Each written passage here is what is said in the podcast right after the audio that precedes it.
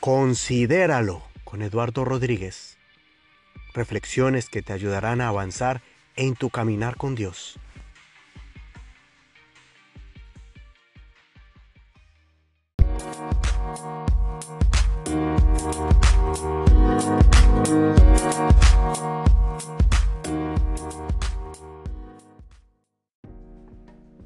El día que consideré entregar mi vida a Dios, yo estaba teniendo muchos pensamientos contrarios. Tenía mucho miedo, tenía mucho temor.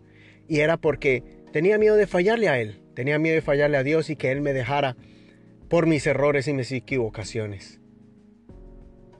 Yo tenía 15 años de edad y estaba enfrentando ya la que es la adolescencia y miraba también ejemplos de otros jóvenes que se dejaban guiar por otras cosas y se alejaban del camino de Dios. Muchos no regresaban por ese sentimiento de culpabilidad y había muy pocos de los que permanecían. Pero un día entendí ese eh, verso y esa declaración del apóstol Pablo en el libro de Romanos capítulo 8. Y él se hizo la pregunta que yo mismo me hacía, ¿quién me separará del amor de Cristo? Y él decía, tribulación, angustia, persecución, hambre, desnudez, eh, demonios, ángeles, el pasado, el presente, el futuro.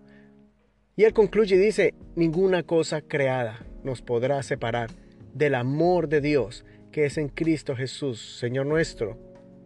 Así que en ese momento entendí que no importara lo que yo fuera o hiciera, nada me separaría del amor de Dios. Que mis errores y mis faltas Él las conocía. Y que si yo me arrepentía y me entregaba a Él completamente, aunque yo le fallara en el caminar, o tuviera debilidades, o tal vez tuviera momentos de duda, él estaría allí a mi lado, siempre amándome, fortaleciéndome, levantándome cuando cayera y fortaleciéndome cuando estuviera débil. Todo dependía de mí, que mientras yo permaneciera en su gracia y en su amor, iba a alcanzar siempre su perdón. Que cuando yo me alejara de Él, Él estaría allí para abrazarme, buscarme y llamarme. Que si yo me caía, Él me levantaría. Que si yo estuviera enfermo, Él me sanaría. Pero siempre su amor estuviera allí, sin condiciones. Además, el otro verso que me levantó y me fortaleció para creer que yo podía permanecer en el camino de Dios sin temor alguno es cuando Pablo le dice a Timoteo, porque Dios no nos ha dado espíritu de cobardía, sino de poder, de amor y de dominio propio. Cuando entendí ese verso que lo había leído muchas veces y lo había escuchado varias veces, pero cuando lo entendí, lo abracé y lo tomé como mío, y esa declaración para mí mis temores se fueron y se alejaron. Y estuve dispuesto a que si me bajaba de la barca como Pedro y me hundía, pero era porque iba hacia Él. Que si miraba hacia la tempestad y hacia el mar, el Señor me daría la mano y me sacaría. Que si de pronto me desviaba del camino, Él sería el pastor que me rescataría como a cual oveja que se había extraviado.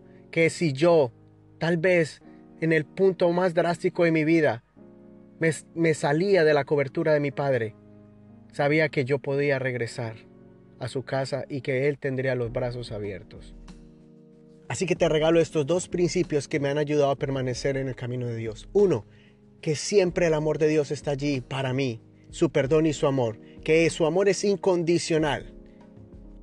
Y dos, recuerda que Dios nos ha dado su poder para permanecer y para continuar, que Él disipa todo temor y más bien nos da las armas, nos da las capacidad para que nosotros sigamos en sus caminos. Considera lo que te digo y Dios te dé entendimiento de todo.